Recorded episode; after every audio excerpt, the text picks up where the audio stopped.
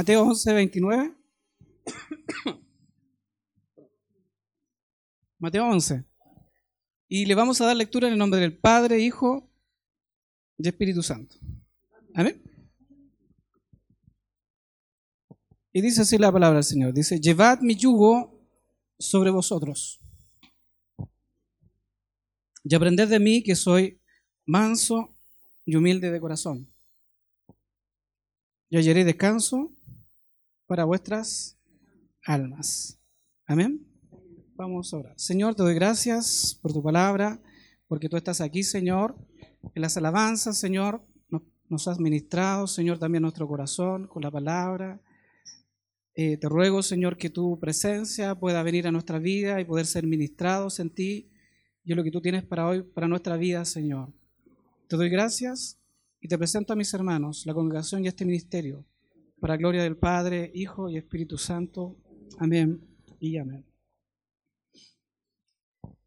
Eh, mire, vamos a leer Lucas 17.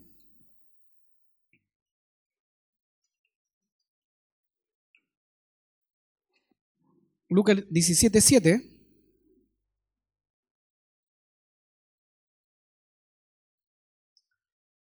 Y lo que están representando acá las niñas está alusiva a este, a este párrafo de la Biblia, ¿ya? Es más o menos es lo que ellas hicieron acá. ¿Ya? Y dice, ¿quién de vosotros, está diciendo el Señor, está diciendo, ¿quién de vosotros, teniendo un siervo que hará o paciente ganado, al volver del campo, luego le dice, pasa, siéntate a la mesa? ¿No le dice más bien, prepárame la seña, ciñete y sírveme hasta que haya comido y bebido? Y después de esto come y bebe tú. ¿Acaso da gracias al siervo porque hizo lo que le había mandado? ¿Acaso le da gracias? Pienso que no.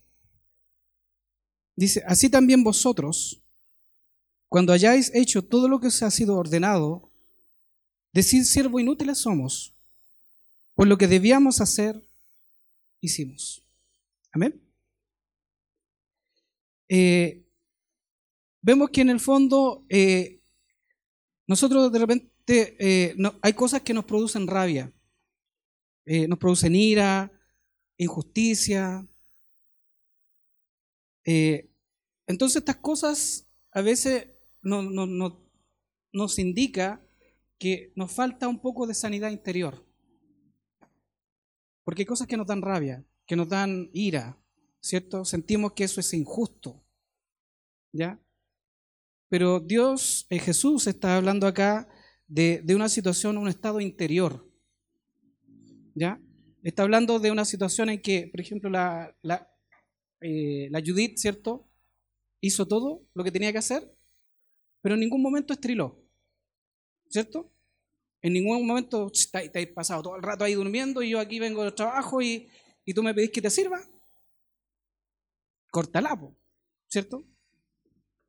No, acá en la narración está hablando de una situación interna, una situación interior, de cómo, cuál es, cómo es lo que yo me siento frente a las situaciones que tengo frente a la vida.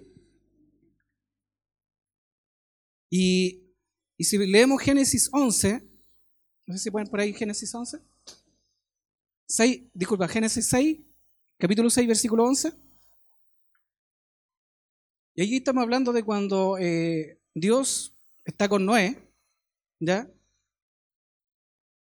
Y dice, y se corrompió la tierra delante de Dios. Y estaba la tierra llena de violencia. Se corrompió la tierra y la tierra estaba llena de violencia. Amén. Si nos saltamos al versículo 13, dice, dijo pues Dios a Noé, he decidido el fin de todo ser. O sea, Dios decide acabar con todo. Porque la tierra está llena, ¿por qué?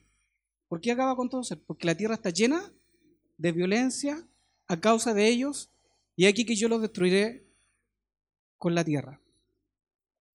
Entonces Dios le dice esto a Noé. Y Dios le dice que Él es el único que va a ser salvado de esta situación. Ahora, Noé iba a ser eh, salvado porque era violento, porque había violencia en él, porque había ira, contienda. De hecho, Noé debe haber sido una persona, debe haber sido una persona como, eh, eh, como dócil o, una persona que, o mansa, como dice la, no menso, sino que mansa, ¿ya? Porque imagínense usted le dijeran, ¿saben que me podéis construir un edificio de, de, 10 pisos, no sé cuánto? Y usted dice, ¿a dónde la viste? ¿Cierto? ¿A dónde la viste? ¿Cómo, ¿Cómo, se te ocurre? O sea, Dios habla con Noé y le dice, oye, construyeme un arca, y le dice, y si usted ve las dimensiones del arca, yo creo que Noé podría haber dicho, pero Dios, ¿a dónde la viste? ¿Cómo voy a construir algo así? ¿Cierto? Pero él en la Biblia muestra que Noé se puso manos a la obra. Él escuchó y se puso manos a la obra. Entonces, en el fondo, era, estaba siendo dócil. No había violencia dentro de él. ¿Amén? Entonces el Señor nos invita, dice, aprended de mí. Jesús es el modelo. Aprended de mí, que soy manso y humilde de corazón. Amén. Y hallaréis descanso para vuestras almas. La violencia, la violencia es el uso de la fuerza para conseguir un fin, para dominar o imponerse. Buscar el bienestar, no buscar el bienestar de otros, sino el beneficio o satisfacción personal. Violencia. Y, y, en, ese, y en ese aspecto, hermanos, nosotros a veces eh, nosotros también usamos, eh, según como la vida nos haya tratado, según como nos hayamos vivido la vida, generalmente a veces hay violencia en nosotros. O reaccionamos de una manera brusca frente a, determinadas situaciones. Reaccionamos brusco eh, frente a personas. En, en, este año, en este año en mi trabajo, Dios trató mucho al respecto con esto conmigo porque gente me violentó mucho dentro de mi trabajo. Pero yo siempre, yo siempre me defiendo. Yo desde niño tuve unas situaciones y yo siempre estoy a la defensiva. Yo siempre estoy como a la defensiva.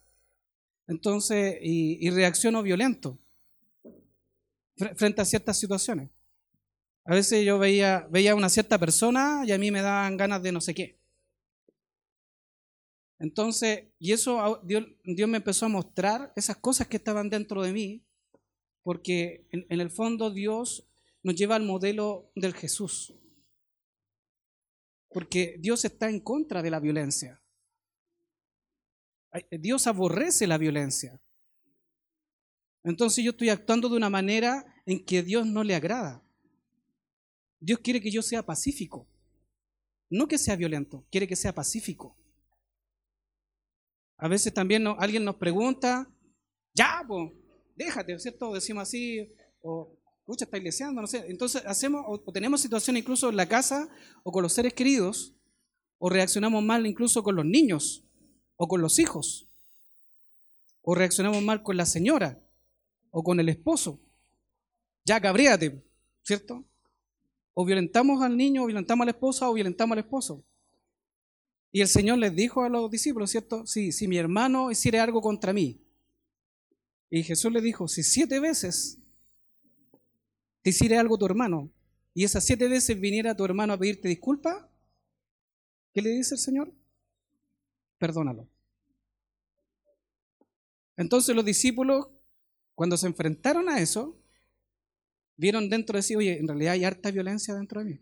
Oye, yo no soy capaz de que alguien venga siete veces a, alesearme o a, o hacerme algo que entonces yo no aguantaría siete veces que venga las siete veces a hacerme algo a mi casa. O... Entonces ellos dijeron, Señor, aumentanos la fe. Porque en realidad yo no soy capaz de soportar. Bueno, hay algo que mi mamá no sabe. Que cuando yo era más niño, le hicieron algo a ellos en la casa, porque siempre hay gente media mala ahí, y le hicieron algo a ellos en la casa, y yo salí con un cuchillo para afuera. Cuando era niño. Mi mamá nunca supo eso. Menos mal que los tipos no estaban. Pero yo tenía como nueve años, tenía algo así, como nueve años o algo así, nueve o diez años. Y yo salí para la calle ahí con un cuchillo. Entonces, la violencia, según cómo nos tratan, de repente nosotros reaccionamos de una forma violenta. Eh, y Dios quiere tratar con eso, con nosotros. Quiere que reaccionemos de una forma distinta. Amén. Miren, leamos Gálatas 5:15. Dice, pero si os mordéis, o sea, le está hablando a la iglesia, pero si os mordéis y os coméis unos a otros, mirad que también no os consumáis unos a otros. Amén. Entonces, no sé, cuando, si usted molesta a un perro, si usted molesta a un perro o, usted agrade, eh, agrede a un perro, lo más probable es que el perro le responda con un mordisco. No siempre, pero más probable es que el perro le responda con un mordisco. Pero Dios no nos llamó a ser perros. Dios nos llamó a ser ovejas. Entonces Dios de perros nos quiere convertir en ovejas. Porque Él, Él tiene ovejas. El pastor el pastor apacenta a las ovejas, no a los perros. Entonces de repente nosotros somos como los perros. Si alguien nos hace algo, el que me la hace, me la paga. ¿Ya? Si hace esto, entonces reaccionamos de, una determinada forma, en forma violenta, o violentamos a alguien, pero Dios no nos, no nos hizo perros, nos hizo ovejas. Es increíble que cuando se esquilan a las ovejas, yo la otra vez estaba viendo un programa, y cuando esquilaban a las ovejas, las la, sacaban, las tiraban al suelo, así, después pasaban la malla. Y la abejita estaba, se no, no, no nada, no, no muerden, no, se dejan nomás y están ahí en las manos del esquilador. Entonces yo le decía, Señor, yo no soy así. Me hacen algo así, pero yo al tiro, reacciono, karateca. ¿Ah? Entonces, Dios nos quiere convertir en ovejas. Amén. Entonces, ¿qué grado? Entonces, Dios nos hace analizar qué grado de violencia hay en mí. Porque no escudriña y de repente nos hace vivir situaciones en que uno anda tranquilo y dice, no, si el hermano Mario es tranquilo, es un pan de Dios, ¿cierto? Es, tranquilito el hermano Mario, pero en las facetas que Dios nos conoce, de repente no es así. La, la, ve la camioneta, la dejé limpiecita el día domingo, salí a trabajar el día lunes y había un pozón de agua y yo pasé súper lento ahí para no ensuciar la camioneta y de repente viene una camioneta grande así y se le entra una ola de agua y barro así y me imaginé cómo me dejó la camioneta. Imagínense cómo yo me sentí así. Me llegó hasta para acá arriba así la, y salí a agarrar y salí persiguiendo al gallo. Y se me arrancaba ya y lo seguía. Y de repente iba con una vecina que la llevaba en ese tiempo y con mi hijo para el colegio. Y la vecina me dice, vecino, cálmese, me decía, cálmese, si no es para tanto, cálmese vecino, porque me vio así y estaba como asustado cuando me vio así, cálmese vecino. Y yo de repente como que reaccioné, que iba con ellos. Entonces de repente en nuestra rabia o ira arrastramos a otros y ponemos en riesgo a otros. Entonces Dios eh, nos hace ser sabios. Si era agua con barro, bueno, me ensució la camioneta con la rabia, pero ahí Dios nos muestra que hay grados de agresividad dentro de nosotros. Y reaccionamos y no nos damos cuenta a veces cómo dañamos o cómo contestamos. A veces acá en la iglesia también, o sea, a veces hay agresión, aunque hablemos despacio, no significa violencia que yo hable fuerte. También pueden haber, pueden ser palabras suaves, pero la persona se siente herida, porque le dije algo que le dolió. ¿Cierto? De repente una persona que viene como difícil acá a la iglesia o tenga problemas, y usted le dice, si menos mal que apareciste. ¿Ah? Y viene con problemas, viene con dificultades, y a lo mejor con eso usted lo mató. Entonces Dios nos, nos llama a ser no perros, sino ovejas. Y ser ovejas en todo sentido, con nuestros hijos, con nuestra esposa, esposo, con la gente que compartimos, con la gente del trabajo.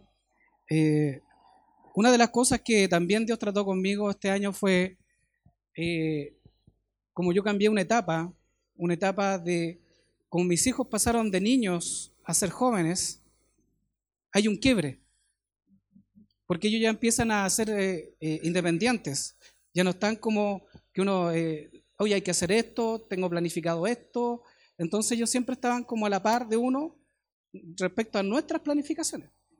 Pero cuando ya llegan a una edad, ellos ya tienen sus propias planificaciones. Y ahí empiezan los conflictos, las crisis. ¿Ya?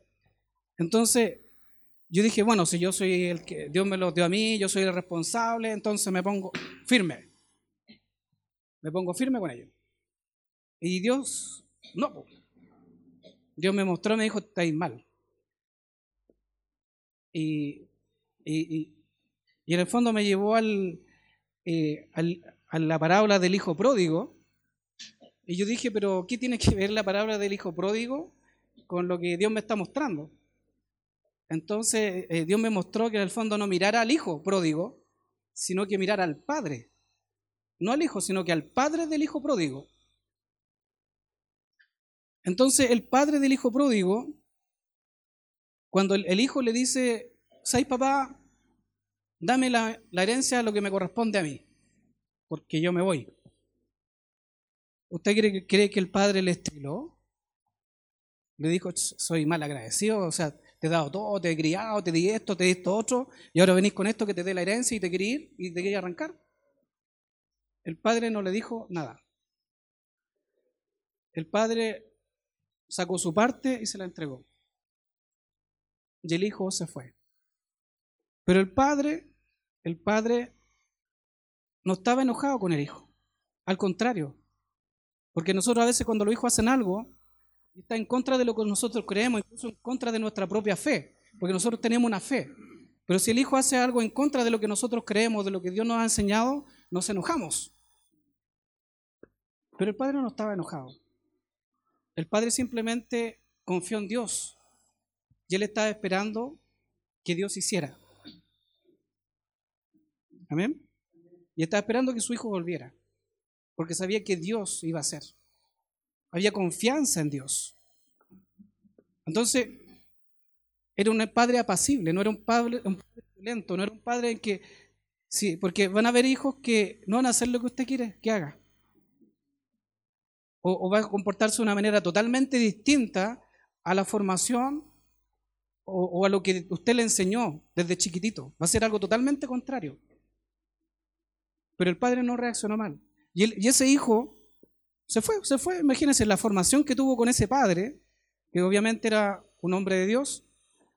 Se fue y gastó todo, vivió perdidamente. Imagínense, o sea, todo lo que se le enseñó desde niño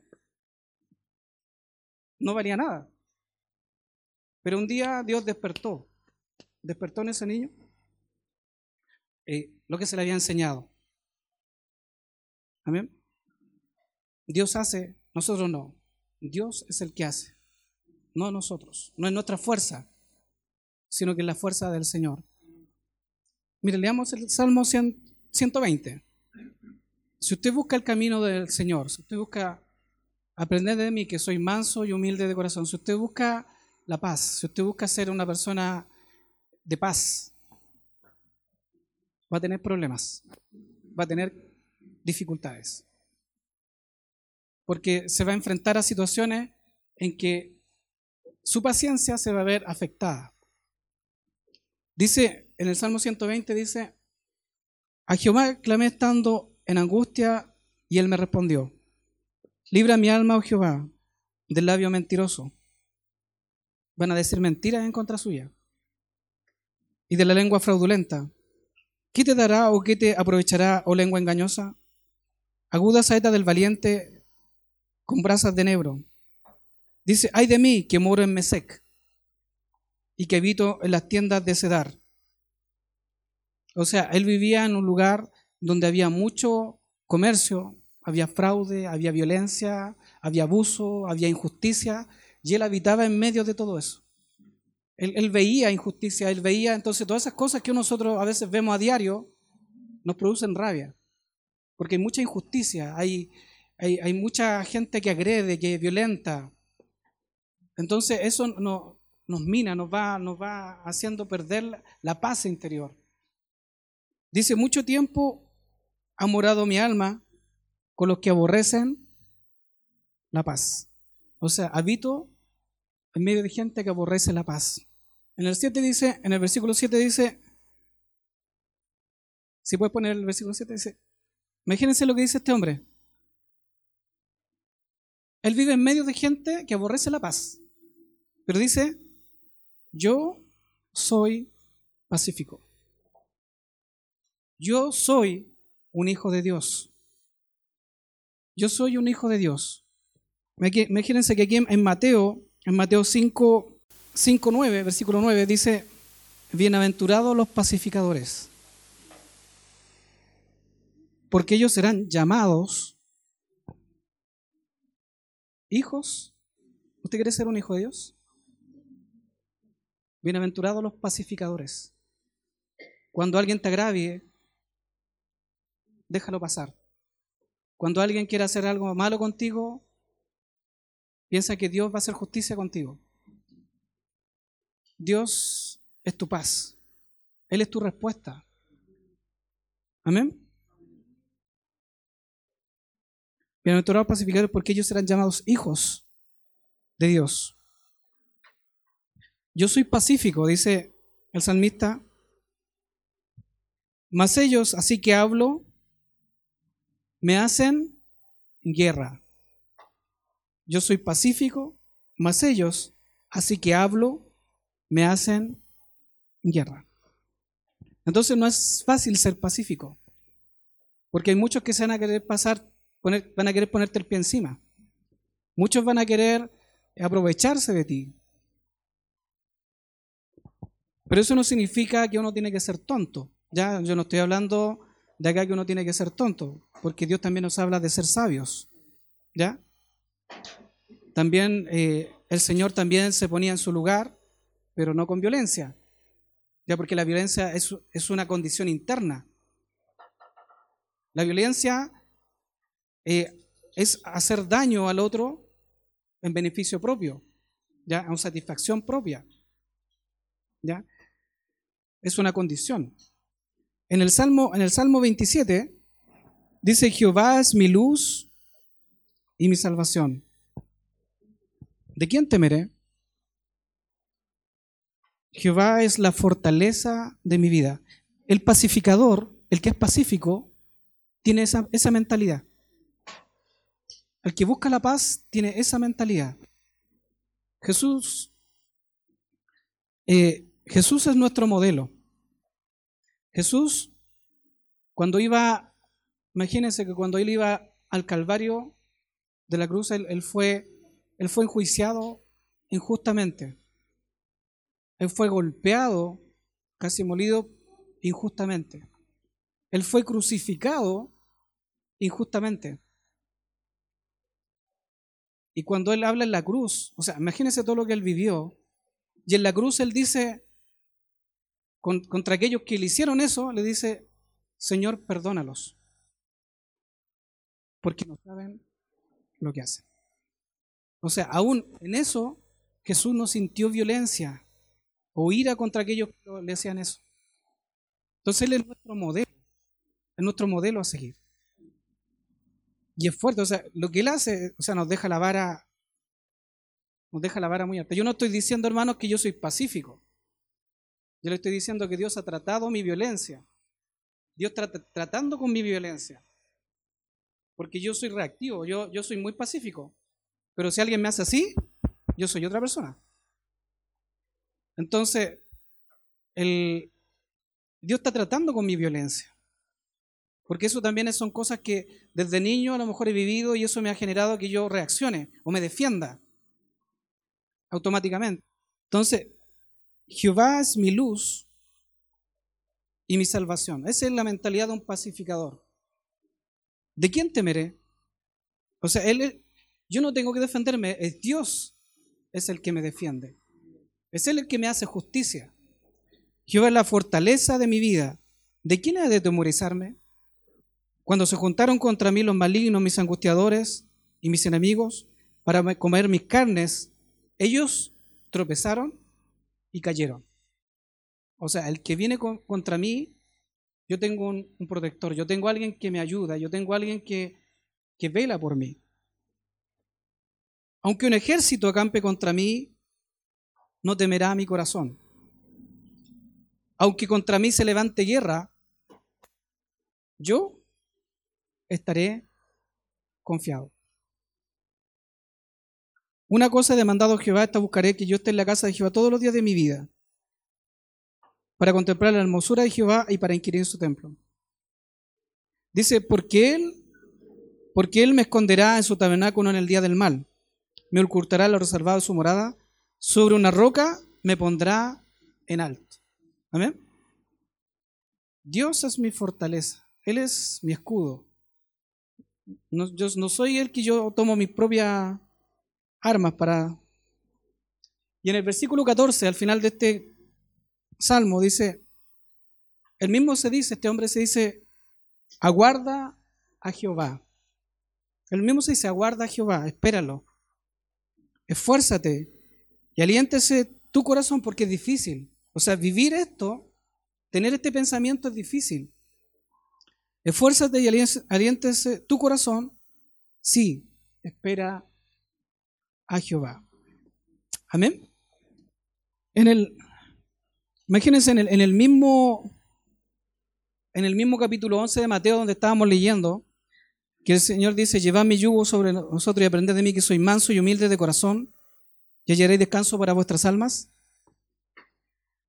En el versículo 12, en Mateo 11, versículo 12, el Señor dice, desde los días de Juan el Bautista hasta ahora, el reino de los cielos sufre violencia.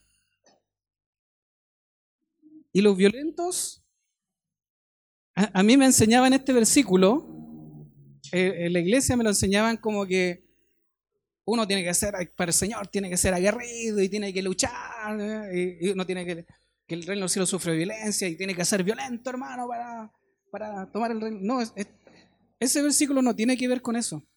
Que usted tiene que ser violento y, tiene que ser aguerrido. No, no tiene que ver con eso.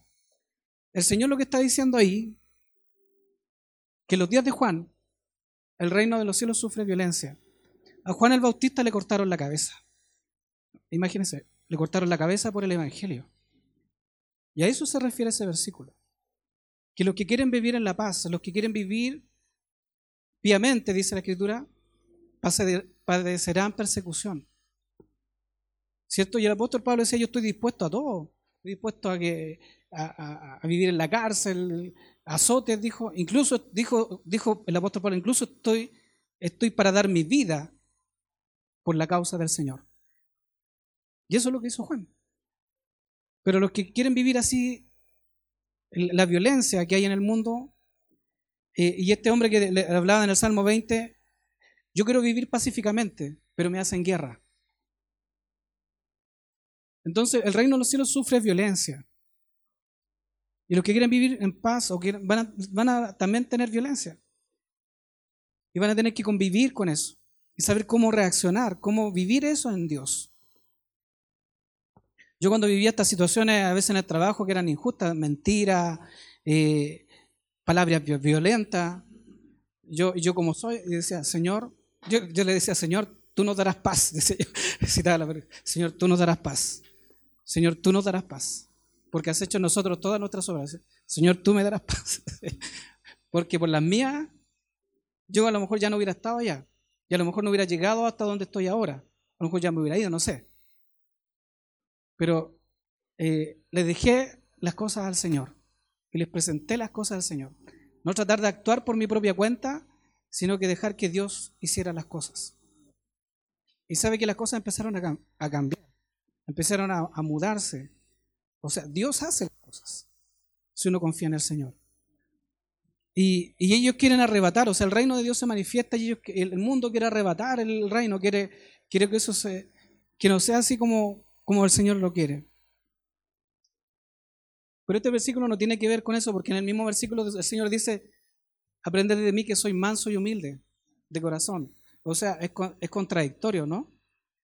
Pero en realidad no es contradictorio, se está hablando de la violencia que se ejerce sobre el reino, sobre los que quieren vivir la paz del reino.